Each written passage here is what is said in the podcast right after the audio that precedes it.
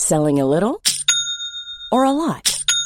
Shopify helps you do your thing however you cha-ching. Shopify is the global commerce platform that helps you sell at every stage of your business. From the launch your online shop stage to the first real life store stage, all the way to the did we just hit a million orders stage.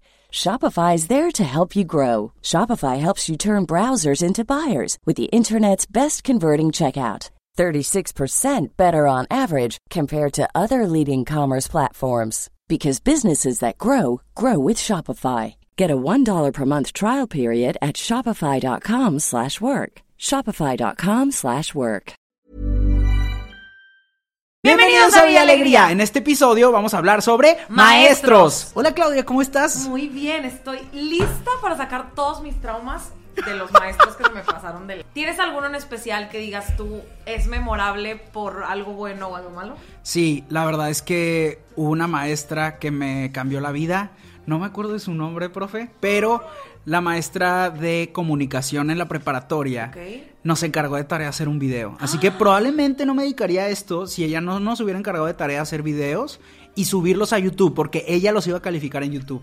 Y era apenas se iba cayendo Edgar y ella ya estaba con el ojo en súbanlo a YouTube de tarea y yo me acuerdo que le yo le ayudé a todos los equipos, porque era por equipos. Y yo estuve en todas las grabaciones porque me encantaba poder dirigir, editar. Pero eso fue antes de que tú fueras youtuber. O sea, esos fueron tus inicios literal. o sea, acaba de subir yo un video de una amiga bailando, Ajá. pero justo después de eso, mis segundos videos y mis primeros videos de YouTube fueron esas tareas, porque yo subí los videos de todas las tareas a mi canal. No manches. Sí. O sea, recolectaste los de todos y hiciste como un mashup o los pusiste individual o... No, no, no, subí a todos y la gente que no era de la escuela pensaban que eran mis videos normales, pero en realidad todos esos eran tareas y me ayudaron mis compañeros de la prepa a Y hacerlos. tú lucrando con...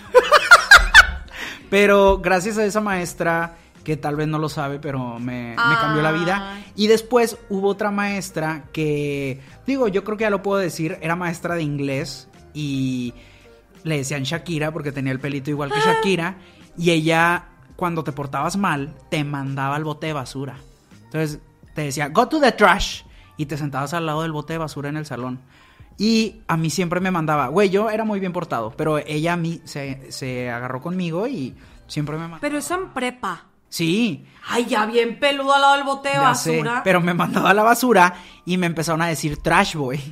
Y No. cuando ya se acabó el semestre, ella se prestó a hacer un video de YouTube que era trash boy. Y todo el salón gritaba trash boy, trash boy. Y ella decía go to the trash can. Y, ¿sabes? Como que se prestara también a, a salir en mis videos de YouTube, la neta fue un paro. O sea, sí, pero ya fuera de broma, eso no estaba bien en una educación casi universitaria. O sea, siento que hay diferentes tipos de maestros y siempre pedagógicamente, que obviamente no sé ni de qué estoy hablando, siento que tienen, deberían de tener diferentes estilos porque son diferentes etapas. ¿Tú crees que te ha tocado, por ejemplo, no sé, yo de morrito veía a las maestras, a los maestros y yo de que tienen veintitantos, son señores. Y ahora pienso de que, güey, conozco, conozco tanta gente inestable que claro que debe haber maestros inestables mentalmente, güey, que yo creo que sí debe de pasar, no sé, y maestros dejen sus comentarios Eh. anónimos, pero sí debe haber maestros que les cae gordo a sus alumnos, ¿no? Ah, no, claro, mi papá era maestro en una universidad y él mismo decía, o sea, cuando estaba calificando, si era como nadie puede ser tan estúpido, no sé qué, y, y siento que eso me creó mucho trauma a mí porque yo decía, si tengo un maestro en la casa y así se expresa, imagínate lo que han de decir de mí de que cuando estén calificando y yo la cague o algo así. Ay, no, es que hay de todo. O sea, por ejemplo, yo tengo una tía que es maestra y yo recuerdo que ella de que entregaba todo, o sea, de que de verdad era su Pero pasión. porque hay gente que tiene la vocación. Claro, mi abuelito, eh, de parte de mi mamá, también era maestro y mi mamá sí me contaba así de que él caminaba horas para ir a enseñar matemáticas porque pues eran de un ranchito y pasar de un ranchito a otro para ir a enseñar matemáticas y compartirle a los alumnos que no tenían comida de que de los burritos, ¿sabes? O sea, Ay, no. eso es de verdad pasión de que te voy a dar de mi comida para que sí puedas estudiar y voy a caminar horas para que puedas estudiar. O sea, la educación, ¿sabes? A mí siempre se me ha hecho bien bonito porque siempre hay, pues así como hay maestros muy malos, hay maestros muy buenos. Y siento que son estos maestros que hasta se vuelven un poco tus papás, ¿sabes? Sí. Que te dan ese cariño y amor que a lo mejor tus papás no te dieron. Y, y también creo que es otra parte, digo, súper mal los papás que creen que Sí, los maestros ajá. son responsables de educar a sus hijos. Pero también hay una parte, no quiero decir, es que no es paternal ni maternal, pero pues nuestra educación nos forma, ¿no? o como empática, No, hay una parte empática en ellos Y hay- que es como... Y es algo que te van a enseñar también, y es una persona, es una figura también que va a ser tu ejemplo, es una figura que te va a formar. Y si hay maestros que, pues, no sé, por ejemplo, a mí los maestros siempre de español, de filosofía, que de repente te, claro que te van a recomendar un libro o una película que no es parte del plan de estudios, que te recomienden cosas que a ellos les sirvió, les sirvió en su vida personal, claro que te hace crecer. Entonces, yo le agradezco mucho a ese tipo de maestros que no es solo lo que dice el libro, sino en mi vida esto me ha ayudado. Yo tenía una maestra en la universidad, Miss Nikki, que me dejó... Nicki Minaj. No, no la conociste, no te tocó a ti. No. Era ¿Qué- nos enseñaba? Enseñaba inglés, pero Ah, ya como sí. los últimos niveles. Ah, es que como ella trae inglés, a mí me enseñaban italiano. Mm, A ver, dime una palabra en italiano. Pizza. Estás como yo con el francés. ¿Qué? Bonjour, monsieur, permiso. Nada más me sé eso. Yo tuve una maestra en la prepa que se llamaba Miss Nikki. Y básicamente ella nos enseñó el libro de How to Kill a Mockingbird. Que era la primera vez que en un libro yo, le- yo leía sobre la injusticia y el racismo en Estados Unidos en la época de los 30 o 40 y ese libro, aunque suene muy tonto, cambió mi vida para bien. Y la maestra también, porque era de estas maestras, pues todos tenían como cierto nivel de estrictos, porque pues éramos de prepas y éramos Claro. desmadrosos. Pero este grupo en específico de inglés era como que la mí súper hipiosa, súper peace and love. Entonces era de las que se sentaba en el escritorio con las piernitas así en chinito, se quitaba los zapatos. Entonces nos hacía sentir en un ambiente seguro, armonioso. Y era una clase que genuinamente disfrutaba, güey. Y siento que eso es muy importante para la docencia.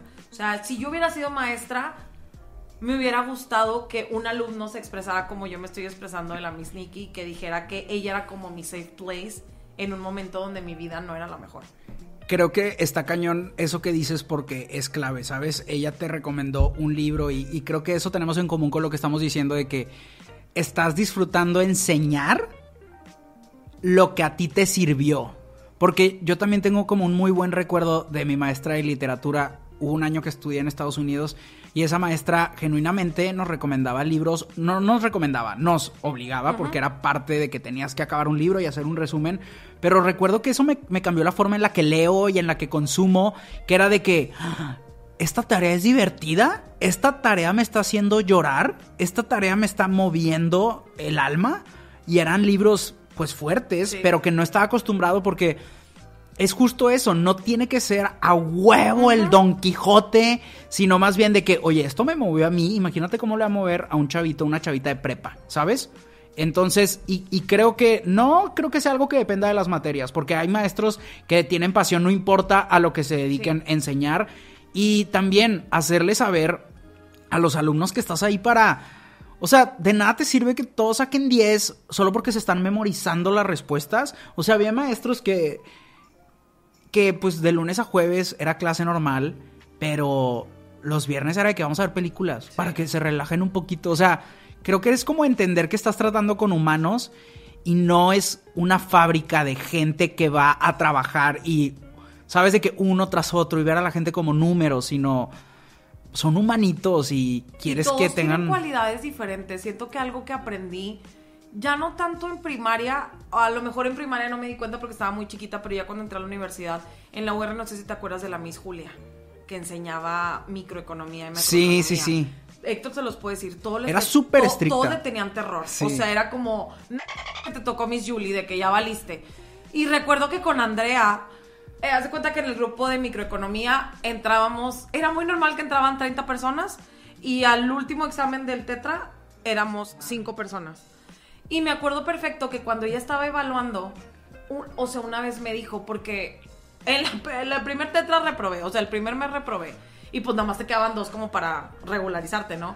Y me acuerdo que me dijo, es que no lo veas, o sea, no le tengas miedo a los números, porque Yo era de las personas que no levantaba la mano porque me daba pena que la gente se fuera a dar cuenta que estaba estúpida. y que Yo me acuerdo entendía. cuando estudiábamos análisis juntos, era un terror a tratar de ver qué, Sí. pero era todo para beneficiarnos, es de que cómo aplico esto en mi vida. Entonces, el análisis, la neta, nunca se me dio. Y Dios sabe que ese maestro me dio el pase nada más porque ya no me quería ver. Después de tres veces dijo, esta morra ya no.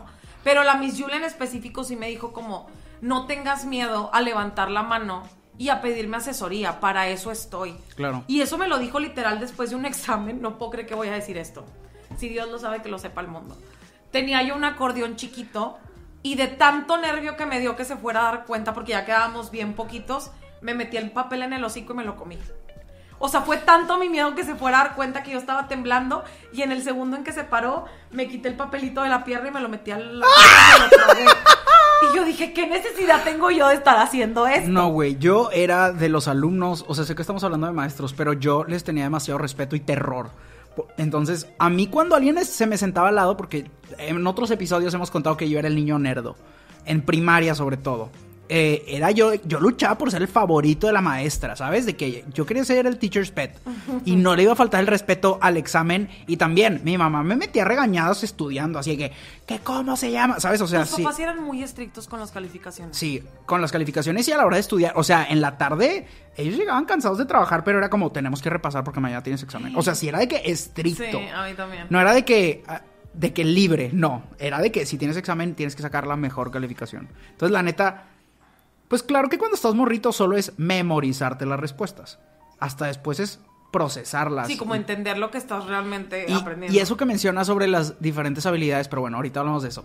Güey, cuando alguien se sentaba al lado de mí o atrás de mí para copiarse, o todavía se dignaba a decirme, hey, hey, güey, me daba un coraje. Nunca lo hice, pero sí me dan muchas ganas de decir, se quiere copiar de mí, porque, güey, qué pesado que al que pasaba las respuestas también lo mandaban a dirección. Para mí era demasiado estrés, no podía. A mí nunca me ha dado problema pasar respuestas y yo también fui de las que pedían respuestas, pero mínimo se tenía que ver algo de voluntad de la otra persona. O sea, si era de esos pelades que literal nunca iban y de repente un día se sentaban en el examen y pásamela, ni pedo, a ver cómo le haces. ¿Y dónde están esas personas ahora? No lo sé. Triunfando probablemente.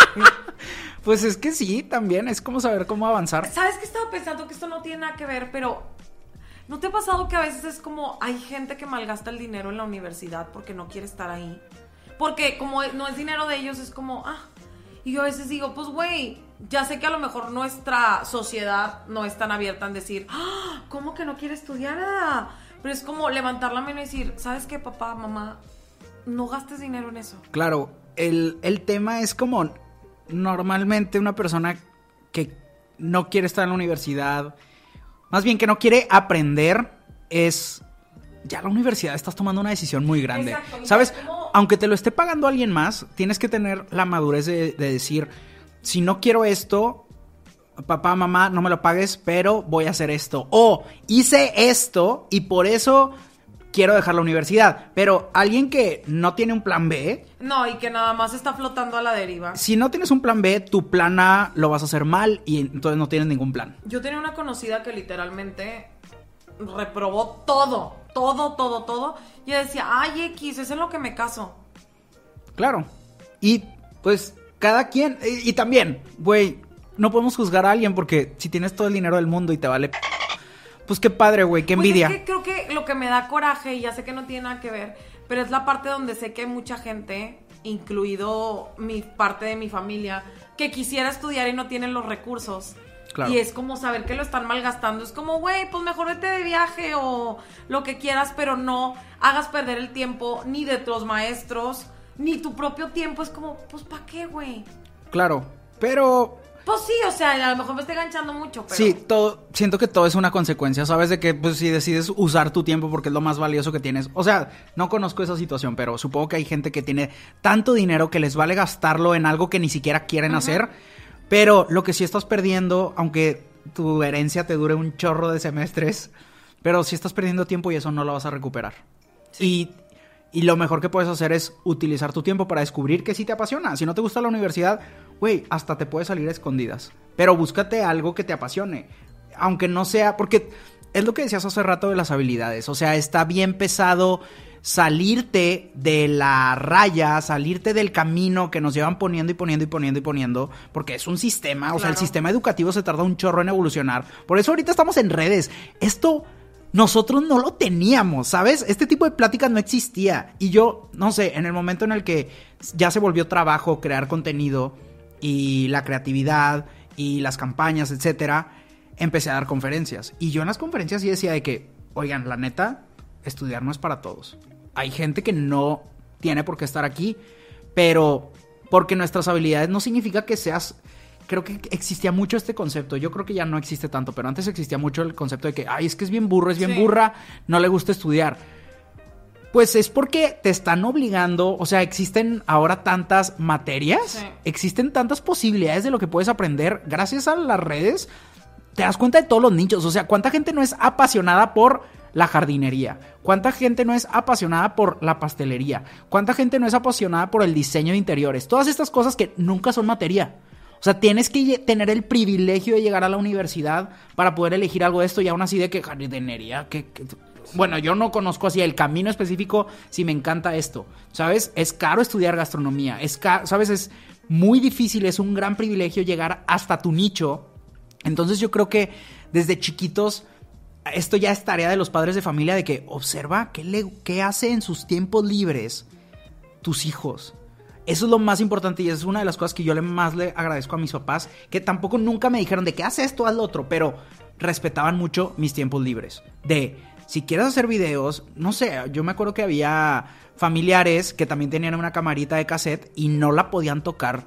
Eso, los, los sobrinos o los primos, los niños chiquitos no podían tocar la cámara porque está bien cara. No la vas a romper o descomponer. Y a mis papás de que, ahí está, hazle lo que quieras. Fíjate que a mí siempre no es que me negaran la oportunidad, pero mi papá siempre fue muy tajante en, en esta casa, todos tienen que tener una carrera. Y digo, lo he dicho varias veces, la carrera que estudié ni siquiera era la que yo quería estudiar, yo quería estudiar gastronomía. Pero igual. Girl, you saved yourself. y ahora se manifiesta en querer cocinarle a todo el mundo, en querer probar cosas nuevas. ¿Por qué? Porque me, quedé como frustrada.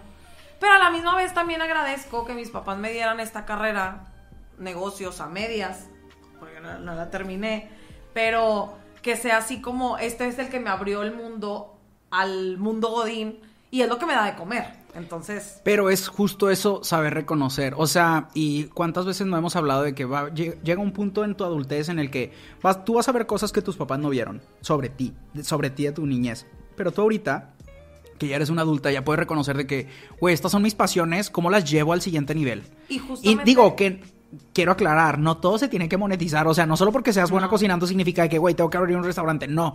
Pero qué padre que en tus tiempos libres te puedas dar ese momento de, ¿sabes qué? Me gusta cocinar y aunque no pude estudiarlo, ahora todo el conocimiento también está en internet. O sea, literal, si tú dices, quiero que me salga un pastel, vas a encontrar el tutorial de cómo. Y ya existen todos los pasos para esto que es la diferencia de hace unas generaciones donde si tú querías aprender algo y no llegabas hasta el punto de la universidad, no lo ibas a lograr, pero ahorita literal está al alcance de tus manos, que creo que el sistema es muy tóxico en el que sales de la escuela cansado y te quieres distraer, sales del trabajo cansada y te quieres distraer, entonces nunca llegas al momento donde tienes energía y tienes ganas de seguir aprendiendo porque reconociste eso que quieres hacer, llegas a tu casa y cuando llegas con energía, porque todo el día estuviste pasándotela bien, sí te da chance de aprender. O sea, yo puedo estar a las 3 de la mañana viendo videos de cómo hacer algo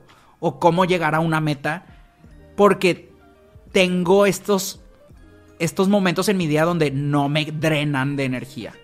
Y creo que cuando estamos morritos, cuando estamos estudiando, si reconocemos qué sí nos da vida y qué sí nos da energía, vamos a poder como armar un caminito de decir, si sigo haciendo esto, voy a seguir teniendo energía. O voy a querer seguir aprendiendo y en vez de ver de que, ay, me están los maestros o me están los tutores, es como, no manches, quiero preguntarle a ese mentor o a esa mentora de que, ¿cómo llegó hasta donde está? Pero aquí es donde creo que entran los diferentes tipos de maestros. Por ejemplo, el Internet es un gran maestro para todos.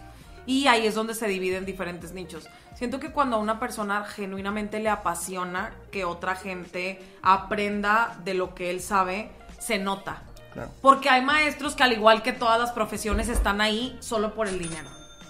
Y esos son los que no tienen paciencia, los que sí sabes como que están ahí por cumplir un deber, Claro, y trata- tratan a sus alumnos como si fuera una fábrica. como si fuera una fábrica. Pero está soltando un buen de gente al mundo que puede que gracias a ti o por tu culpa les vaya bien o mal. Que no es 100% tu culpa, claro que no lo es. no, no, pero influye Pero, muchísimo. pero hay pequeñas cositas que no sabes el efecto que van a tener en un alumno. O sea, imagínate, eh, en nuestra infancia hasta la universidad pasamos la mitad de nuestra vida en la escuela. O sea, imagínate la influencia enorme que tienen las personas con las que convives. Claro. Ocho horas al día en la escuela. ¿O cuántas horas íbamos al día en la escuela? Si eran ocho. Era un chorro. Ocho, de ocho a tres. ¡Ay, la chinga! En fábrica japonesa, güey, yo nunca me di cuenta. No, ma, ¿cuántos tenías de recreo tú? De media hora. Sí, bien poquito. En lo que ya ibas por el rufle ya se acababa. no, ma. Y, güey, estaba bien cabrón llegar a la fila de la tiendita y se te iban 20 minutos porque había gente adelante que querían echarle todas sus pinches papitas. La neta, mi maestro favorito siempre era el de educación física.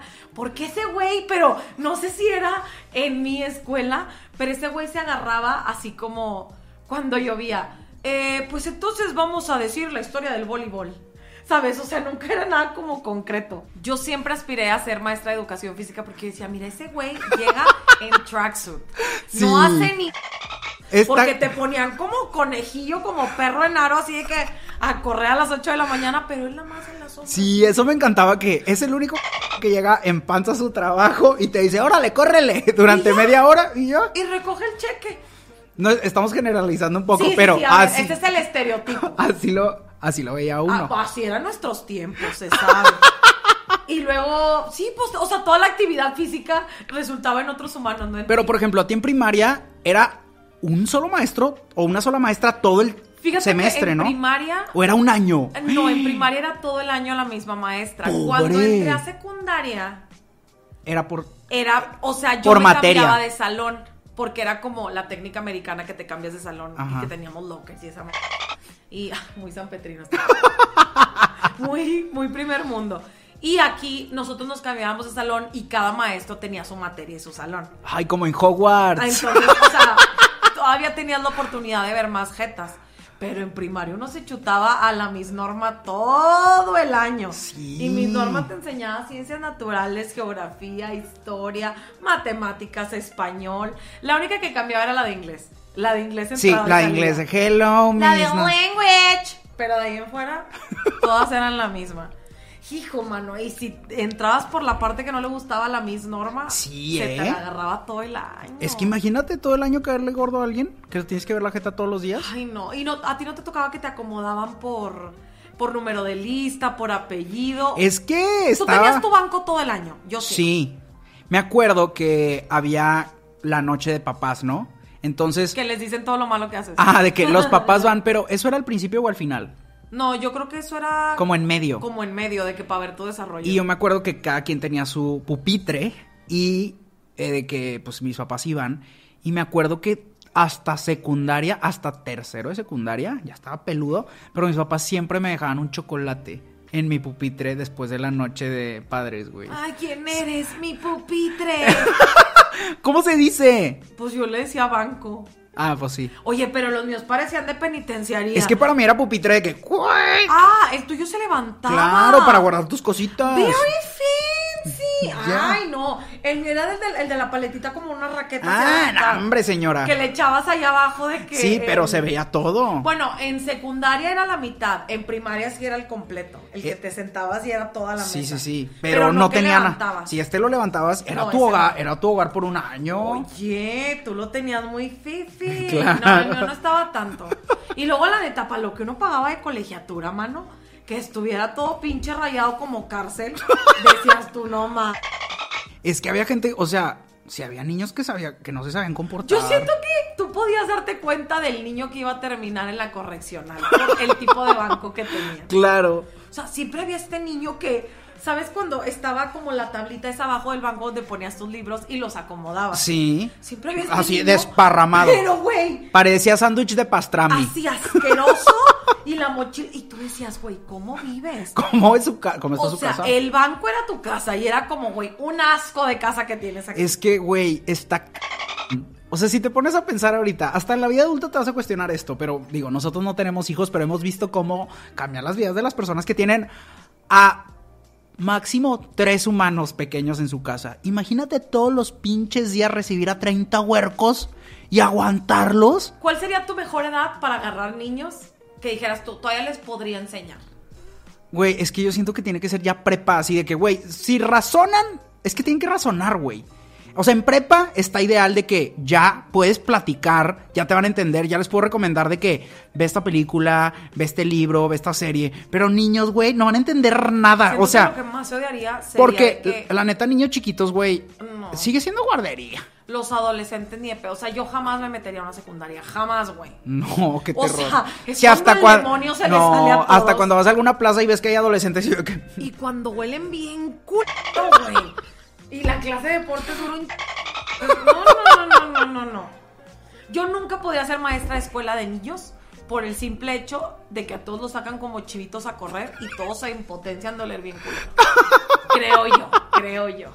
Ay, Dios. Pero no, a lo mejor no. Ay, mira, a lo mejor hay una maestra aquí que diga, están muy equivocados. La docencia sí fue para mí. Y un Claro. besito en la cabeza que estás creando humanos, porque Sí. está acá. Pero es que está cañón eso de que los papás dicen, es la guardería, o sea, esperé tres años para soltarlos ahí por ocho horas. Yo sí conozco gente que o había pandemia y decía, pandemia o no, esta cría se me va a la escuela. Si tiene que morir, pues ya Dios dirá, pero a la escuela se me va. O sea, ese es el amor de padre que digo yo, qué abnegados. Ir a tirarle tu cría en medio de una pandemia a una persona que tampoco quiere, dije, wow. Sí, está cañón. ¿Sabes cuándo se volvió un terror ser maestro? Y esta parte me acuerdo que me dio mucho coraje, sobre todo con los de prepa, cuando empezaron a hacer en pandemia las videoconferencias. Mm. Y que se burlaban de los maestros que eran mayores porque no sabían. Ah, sí. Eso me daba un coraje, güey. Claro. Y luego también me da coraje en presencial cuando genuinamente tú disfrutas una clase y siempre hay esta, este güey, güeya, güeye, o grupito que no se calla el hocico y es como, Sí, güey. está cañón. De verdad, o sea, no estás a huevo aquí, güey. Y es como agarrarle coraje a alguien que te quiere enseñar que güey, está haciendo su trabajo para que tú puedas tener uno en algún Ajá. momento. Si no quieres tenerlo, pues. uh, sorry, not sorry. O sea, es verdad. Y esos nos O sea- están viendo desde la cárcel de seguro. Sí, ojalá. Si el internet llega. Sí llega, A la- sí sí llega. Pues Hombre, si hasta tienen tienditas y manualidades. Un besito a través de las rejas. Como estos TikToks que me dan mucha risa que no tienen nada que ver, pero me acordé de, de chavas que conocen por correo penitenciario a sus próximos maridos y luego te graban el TikTok y dicen, voy a conocer al amor de mi vida. Y se ve la cárcel abriéndose así de que... ya, solo lo tenía que sacar está cañón que digas, no me jaló Tinder ni Bumble. Digo, no yo- me jaló la calle. Yo no dudo que haya No gente me jaló ir a un bar. No me jaló meterme a un club bíblico. No me jaló estudiar. No me jaló ir al parque. No me jaló ir por una. Voy a donde está la gente encerrada porque este no se me va. Ajá, exacto. Es como si dijera, ¿sabes qué? Esta opción no tiene. Este no va. ¿A dónde se va a ir? Sí, o sea, es como. Y luego las visitas con. Ay, no, viejas feas. Mucho respeto. Viejes, para ellas. viejes, hay de todo, hay de todo. Viejes, mucho, mucho respeto para las viejes, porque. Sí. Pero yo sí lo haría. Mira, pues ahí atrapado, ¿qué puede hacer? Enojado, pues se va enojado él. Yo no, mira. Ahora ya le estoy entendiendo y al rato la clave haciendo TikToks de que yo conociendo al amor de mi vida. ¿Sabes qué es lo bueno? Que sabes, X tú la fidelidad. Que sabes que no te puede poner el cuerno con alguien más porque físicamente no puede salir. Ok, ya, vamos a regresar a los maestros porque a mí se me está yendo la cabra pa'l monte. ¿Tú estás disfrutando Uh. esto? Es que no me esperaba este twist del capítulo, güey. Pero por eso están los maestros que hacen que las penitenciarias no se sigan llenando. Muy bien por ustedes. Algo que, algo que sí me molestaba es que sí había maestros que era muy obvio que tenían un favorito, güey. Así de que tenían un favorito y lo agarraban para ser mandados para todo. Y ese pinche huerco ni no, no estudiaba, güey. Mira, yo la neta no me quejo porque Dios sabe que fui favorita de Mo. Se la pasaba sacando copias, yendo con mis no sé Se me quién. hace- ah, tú, ahí suena rencor. Ahí lo que suena rencor. Pues no, pues no estudiaban por ser el favorito. Mira, uno cuando nace bonite no necesita nada más. Si uno tiene brillo, que los demás se espanten. Que se pongan lentes. Güey, pura frase de Desperate Housewives. Pero ya fuera de broma, tú nunca fuiste el favorito de un maestro. Sí llegué a ser, pero yo solo era favorito de porque me portaba bien y sacaba calificaciones. Pero siempre había este niño o esta niña rebelde que le valía queso la escuela, pero aún así de que le caía chido a los maestros. Pues es que sí, todo eso. bueno, era manera de sobrevivir, claro. Y eso es muy importante saberlo porque tus habilidades sociales son más importantes Uno que tiene que explotar sus habilidades. Porque decir, luego también había estos niños, o sea, siento que yo estaba en medio, pero había estos niños extremadamente no- ñoños y también en la universidad. En la universidad había esta raza que era de que una computadora, todo le salía, se sabían todas, eran unos genios muy inteligentes, muy buena calificación, pero no podían hablar con nadie y no tenían estas habilidades. Y creo que es algo que también pasaba de que, no sé, por ejemplo, yo que también estudié negocios, de repente te encontrabas con economistas o gente de programación o gente de física y la fregada, que era gente muy inteligente, y hay de todo, ¿eh? Quiero decir que obviamente había de todo, pero había gente muy inteligente que no sabía comunicar nada. Y es como, güey, en una... Puedes tener las mejores calificaciones, puedes tener las grandes habilidades y el gran talento, pero si no sabes comunicarte a la hora de una entrevista de trabajo, vas a valer queso. Eso es lo más importante, que puedas comunicarte, que puedas decir tus necesidades, también tus habilidades, pero no puedes trabajar con alguien que te cae mal. ¿Sabes? De que puedes ser la persona más talentosa e inteligente. Pues sí se puede, de poder sí se puede. y eso sí, pero si tú estás en un... Güey, es que la verdad, o sea, no sé si esto suena demasiado hippie, no lo sé, y yo no he estado tanto en esa situación, pero en una entrevista de trabajo sí importan las vibras, ¿no? O sea, si Pues notas no, una... o sea, sí, no, la neta. Cuando sea, uno está desesperado, Pero en una persona quejumbrosa, una persona pesada, una persona llevada, sí, pero siento que, insisto, en las entrevistas como en los first dates, nadie saca el cobre luego, luego. mm, claro. Se andan vendiendo mamalón y ya, ya, cuando están adentro es cuando Sodoma y Sí, de que mi mayor debilidad es que tengo muchas metas. Sí, o sea, la Claudia, la Claudia de las entrevistas. ¿Cuál es tu mayor meta? O no, ¿cuál es tu mayor como traba? Ay, pues igual y que no puedo hacer multitasking. Güey, soy bien huevona en eso. Pero siempre digo eso. Ay, que, que- no escuchen, que no escuchen. No, igual, mi mayor debilidad es que llego demasiado temprano. Mi mayor fortaleza es que soy bueno en todo. O cuando te dicen, ¿cuál es tu hobby? Ay, leer. Estar un rato en el sillón, convivir, no es cierto. Me caga la gente, no me gusta estarlos viendo. No me gusta leer. Pero uno no le va a decir voy a ir al casino a apostar. No le va a decir voy a ir al table, pues no le va a decir eso. Le sa- sacando todo el cobre ahorita. Suerte en tus. Por eso de una vez. Mira, aquí, si Dios lo sabe, que lo sepan ustedes. Muy buenas actividades las mías. No, si eres muy, si eres muy buena. No, no, no. Y yo de que rescate ese currículum. No, claro, sí, sí, sí. O háganme la famosísima. Necesito que le den like y comenten este ¿Ven? capítulo. Ven porque es importante su participación en este podcast. Porque si me la mandan con, eh, con estas especificaciones por una entrevista, no, no, Porque no, y aparte el señor allá ya viene la edad del Sí. botox y todo eso. Tienen que, Claro. tenemos que empezar a producirlo. no. Sí, aprovechen ahorita que la neta estamos muy bien conservados. honestamente, bien. pero en unos Pero en años, unos añitos. Villa Alegría, si quieren que Villa Alegría, el botox.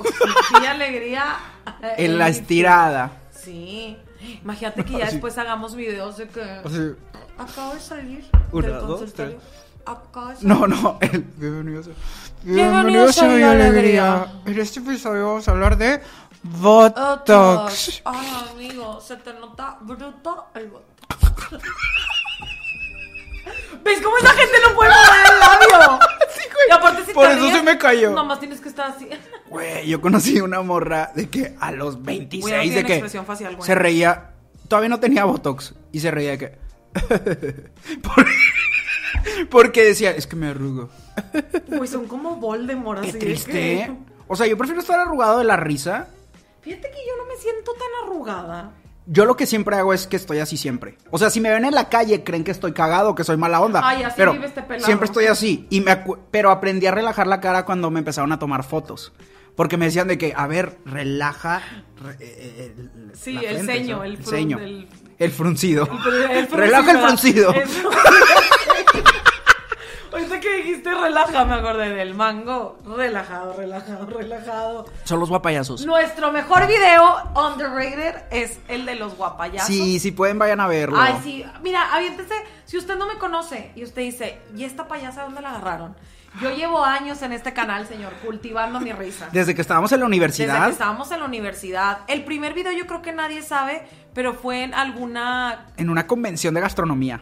Porque yo estudié gastronomía. No, no fue en la convención, fue una convención de cómics que estaba abajo de la de gastronomía. Exacto. Entonces, si usted cree que yo vine aquí nada más a quitarle el brillo al Ben Shorts, no. ¿Qué te pasa? No, llevo muchos años. Mira, Harry Potter fue un gran maestro en mí. Me enseñó el tipo de hombre que necesito en mi vida. Daniel Gracias a Radcliffe. Daniel Radcliffe. Gracias a Daniel Radcliffe me di cuenta de la basura que me rodeaba. Hablando de los maestros de Harry Potter, están cañones, ¿no? O sea, pues yo creo que esos marcaban muy bien los estereotipos a los que estamos acostumbrados. McGonagall, la que es como tu mamá, te cuida, Sí. es estricta, pero te enseña bien. Snape, el que sí de plano si le caías El mal, ya le te agarraba de puerquito de ya que te murieras. El que le caes mal, pero pinche viejo cochino, le gustaba a tu mamá. Por eso te trataba mal. El Gildero Lockhart, el típico maestro que nada más es el de que, oiga maestro, ¿y qué le pasó? ¿Cómo le fue en su fin de semana? No, hombre, déjenme les cuento que es el que puedes perder un chingo de clase si te lo propones. Estaba cañón cuando llegaban los maestros así de que... Pues me encantaba. Les voy a contar por qué ya no me dejan ver a mis hijos. Pero tú sabías cuando la vulnerabilidad de esa persona estaba a flor y era como, ay, Miss, ¿se acuerda que dijo que iba a ir a Allende? ¿Cómo le fue? Y ahí, Ah. cuando ponían la piernita en el escritorio, decías tú, ya chingué. Es- se pasaban de lanza, pero luego había maestros de que no voy a caer en su trampa, vinieron a aprender, abran su Había, cuaderno. gen- había salir de eso que decía, no, no, no, no, no. Y había otros que se iban, iban, y luego ya sonaba el recreo de que, bueno, pues sí, mucha pinche terapia, pero Claro. hora de salir, oiga. Ya es hora de salir. Es los que- que más me cagaban eran los de los dictados. De, no se van a parar hasta que termine de dictar. Aparte, un dictado. No me acordaba de eso. No. O, sí, a mí sí me llegó a pasar como Bart Simpson, que te hacían anotar en el pizarrón. Ah, a mí también. Las pla- eran planas. Eran planas. Las Tú planas. también tienes un nombre bien largo como el mío. Quiere decir que sufrías mucho en las planas de tu nombre. Sí, pero como era de los bien portados, casi no me tocaba. Solo que cuando ibas empezando a aprender a escribir, sí te ponían un chorro. Aparte, en mi primaria era de que a huevo cursiva. Entonces tuve que reestructurar. Por eso tienes la letra de la así, Sí, porque prefiero cursiva y luego, fíjense que siempre no, y yo de que ya toda chueca. ¿Es normal que las niñas tengan mejor letra que los niños? ¿O no? No sé, pero No, es, no es cierto, más yo He común. visto hombres que tienen letra Sí, muy bonita. Pues hay, es de todo. Pero yo creo que eh, por lo general las mujeres sí tienen más bonita letra, no sé por qué. Yo he visto también unos horrores que dices tu cáncer de ojo. A ver, otro maestro de Hogwarts que saquemos. Mm, otro maestro, la profesora Trelawney, que era la de esta esotérica, la hipiosa. Ay, pero ese- La que llega así de que. Pero era esa maestra que llegaba y le valías. Esa así era de que, la de que la que llegaba en crisis, llegaba en crisis a la escuela, no estaba preparada para enseñar nada, pero ahí andaba. La, yo creo que la profesora Sprout era como esta de deportes, así con su tracksuit, toda, así que ella llegaba de la clase anterior y era como, vámonos, manos a la obra, meter la mano en la plantita y sacarla. Y acá era, pónganse a correr todos como semilleros. Yo creo que los maestros de artes oscuras eran como las monjas o los padrecitos que dan clases, güey, así de que súper estrictos, bien gachos. Bueno, sí, Snape era muy estricto. Eh, ¿Qué otros maestros había en ¿Qué Harry Potter? Casi no había clases, la neta. Lo- algo que siempre me pregunto de Harry Potter es de que, güey, qué pedo que los papás no se enteraban. Así que llegó, regresó el que no debe ser nombrado. Ándale, te me vas otra vez a la escuela. No, pues güey, les valía, se iban un año, se olvidaban de la cría un año. O sea, no se enteraban que hubo una guerra ahí y que va eh, Harry Potter, el niño que vivió, es compañero de tu hijo y tú como que era, eres que Hogwarts no es cualquier No, cosa. pues ya no. pagué la colegiatura, No, te pues me vas. No, y con eso de que el Dumbledore nada más porque respiraba el Harry, 100 puntos a Harry. Dumbledore es ese maestro super barco. Super barco. De, ese sí es el que tiene un favorito, para que veas. No, y aparte ese señor era el que la escuela se estaba cayendo a pedazos y literal era de que, pues murieron algunos alumnos, pero aquí estamos otro año más hasta que se me gradúen todos. No, pues es que hay que, hay que aprovechar el dinero Sí, que ya se pagó. Dumbledore era el que recibía de que el dinero del gobierno y de que vámonos a explotar la escuela. Y luego está la típica directora como Matusalén, que Dios sabrá en qué año nació antes de Cristo Ajá. y sigue en la misma posición y dices tú, Sí. ¿cuándo, señores? ¿Cuándo? Y luego había maestros que cuando te tocaba hacer mandados de que tienes que ir a dejarle eh, la comida a la sala de maestros. Y entrabas a la sala de maestros y era de que, güey, ¿por qué hay mo en mi salón? ¿Por qué mi salón huele horrible? ¿Por qué mi salón está todo horrible? Porque mi salón se está cayendo a pedazos, pero entrabas al, al salón de maestros y era de que, ¿qué son estos lujos? ¿Qué clase de sala premier es esta? De hecho, se veían bien raros cuando platicaban entre ellos y era como, o sea, es como cuando te encontrabas a los maestros afuera en la calle y tú no sabías que tenían una vida fuera Te de sentías como en un safari humano. ¿Qué está haciendo? A mí me daba mucho terror cuando me querían saludar. Era como, "No". No, no, no, no, aquí no, no te conozco. Sí, yo también era igual. Ay, pero a veces se extraña la escuela, a veces sí, por un día quisiera regresar. Pero creo que algo importante es como, creo que hay que aprovechar la escuela por los maestros, pero también tus compañeros te van a enseñar un chorro, es, te encuentras gente con la que haces clic, gente que te va a acompañar durante mucho tiempo, gente que le gusta lo mismo que a ti, y también saber que toda tu vida puede ser una gran maestra. Una gran escuela y hay conocimiento en todas partes. Ay, y que vas a encontrar maestros de muchos tipos. Claro. Entonces no te claves, güey. Siempre piensa que el próximo semestre, el próximo tetra, o cuando ya eres grande hasta te puedes cambiar de salón. Entonces ya Exacto. siempre tienes la opción en tu mano. Ay, qué bonito. Vamos a hacer la sección de ya estoy harto. Sí. y tú De ya cuando, estoy cuando que El pinche Héctor no se cae el hocico. ¿Cómo cuando ves? acabemos esta chingadera. Ya estoy harto de esos papás que se enojan con los maestros cuando sus hijos tienen malas calificaciones.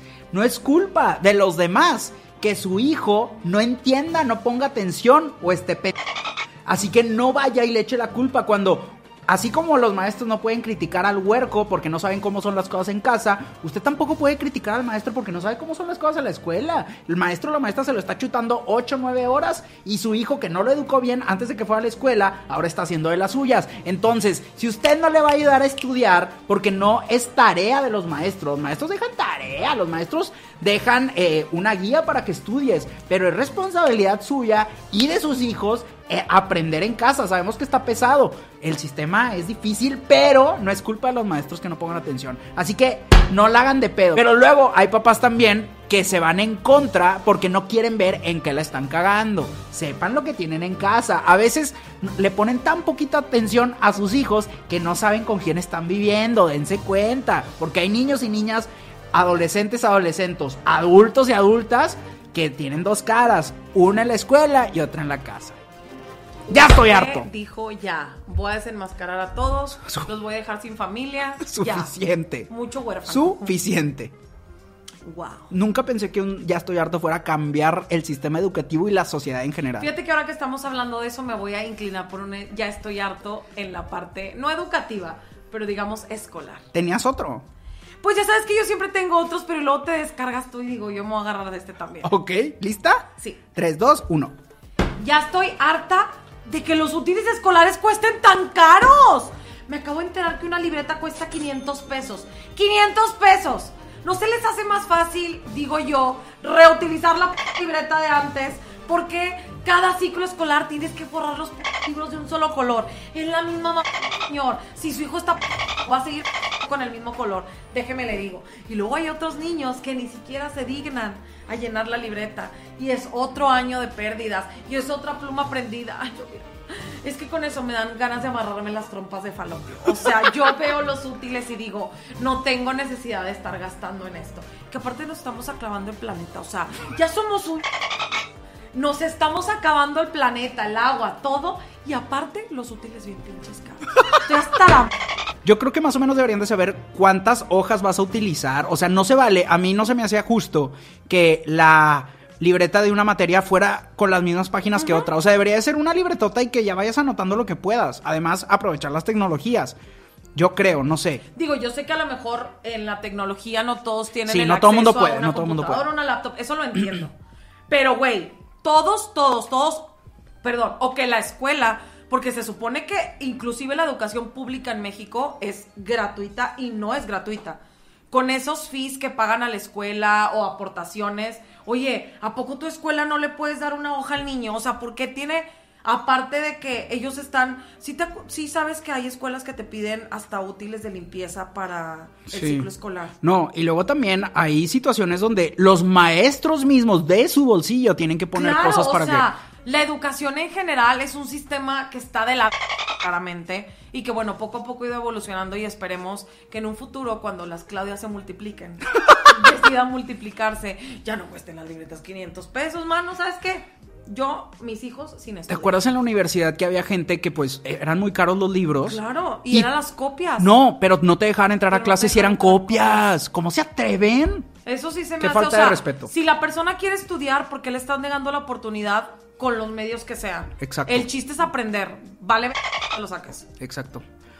¡Uh, girl! Gran episodio. Mucho maestro desempleado. Si se acuerdan de tipos de maestros, déjenlos en los comentarios. Recuerden dejar un emoji, un jijiji, jajaja. Y también, creo que sería importante que nos dijeran en los comentarios qué episodios les gustaría mm, que tocáramos, ¿no? Sí, denos ideas, por favor. Y creo que a mí personalmente me gustaría ver qué maestro les cambió la vida. Quiero saber si tienen experiencias similares a las de nosotros o a lo mejor hasta mejores.